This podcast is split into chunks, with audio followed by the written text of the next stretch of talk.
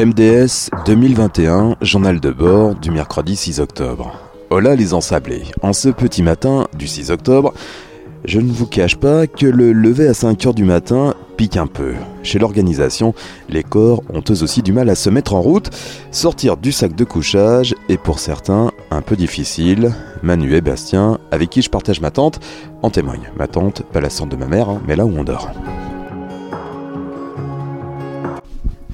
Bastien, la nuit a été dure Ouais, un peu, un peu compliqué, un peu agité. L'estomac euh, commence un peu à, à chatouiller. On n'est pas très très bien.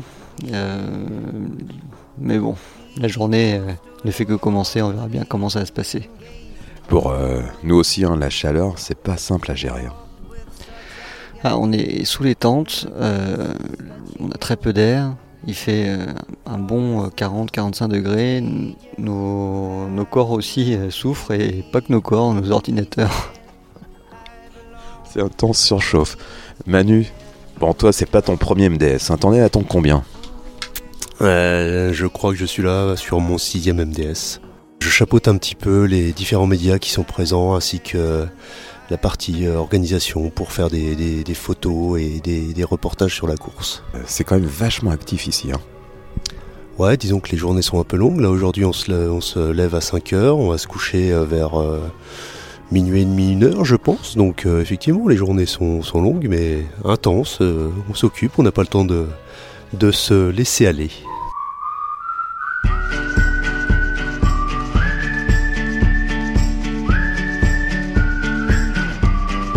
5h20, l'heure pour nous de boucler les sacs. Avant que la voiture arrive, qu'on range tout ça donc dans le coffre, direction ensuite après le petit déjeuner, le prochain bivouac de cette étape longue, distance 82 km 500. Bonjour. Bon bah voilà, hein, petit déjeuner, on va dire euh, deux petits morceaux de gâteau, un petit croissant quand même, hein, dans le désert, c'est quand même fort sympathique, et un petit thé, donc ça y est, c'est parti. Désormais, direction le pôle où on mange. Ah, je croise mon pote photographe. Francky, comment s'est passée la nuit pour toi? Excellent, mais euh, entouré un peu avec des de bruits de vomissement. Donc euh, tout le monde baisse la tête en espérant que ça on soit pas touché, mais ça continue. Allez, il est 6h15, le temps pour moi, au lever du soleil, d'aller voir les concurrents pour savoir comment s'est passée la nuit et surtout savoir comment ils appréhendent cette étape. Donc Liloutz, quel va être euh, ton rôle sur cette étape longue avec ta partenaire de tente ici? Le rôle. On travaille en équipe de toute façon. Euh, je pense qu'on va courir à deux ou à trois avec Tim. Moi, je suis habituée à la montagne, donc quand ça grimpe, eh ben, j'essaye de tirer euh, les wagons. Et puis euh, quand j'ai un coup de mou, euh, il y a l'équipe qui est là. On a toujours l'angoisse d'étapes longues et puis même en extrapolant sur toutes les grandes courses, surtout les ultras, on a toujours l'angoisse de la distance. Je vous demande, s'il vous plaît, de ne pas quitter un checkpoint si vous n'êtes pas sûr d'arriver au checkpoint suivant. Patrick, qu'est-ce qui se passe un peu là sur le bivouac? C'est un peu l'hécatombe au niveau sanitaire, on va dire. Bah, on peut dire ça, ouais. euh, Il y a plein de raisons, on a beaucoup réfléchi, on a parlé avec les médecins. euh, Bon, les températures totalement inhabituelles par rapport à la saison.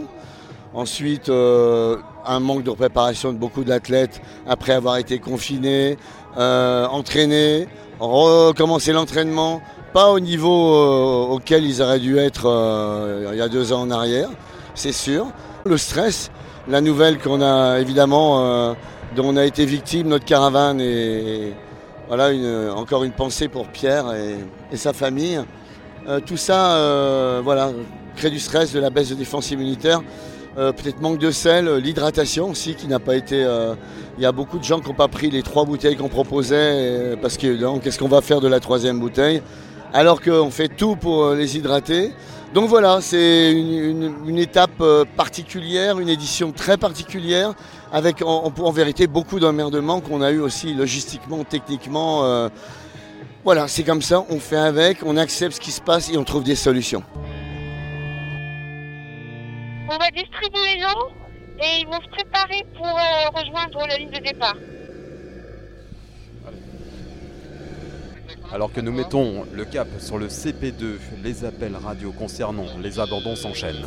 C'est l'abandon du 668 au kilomètre 45 et que j'ai ramené euh, à la banderole. C'est le 668. Ok, Christian, quel code? Voilà, c'était le début de cette étape longue en ce mercredi 6 octobre.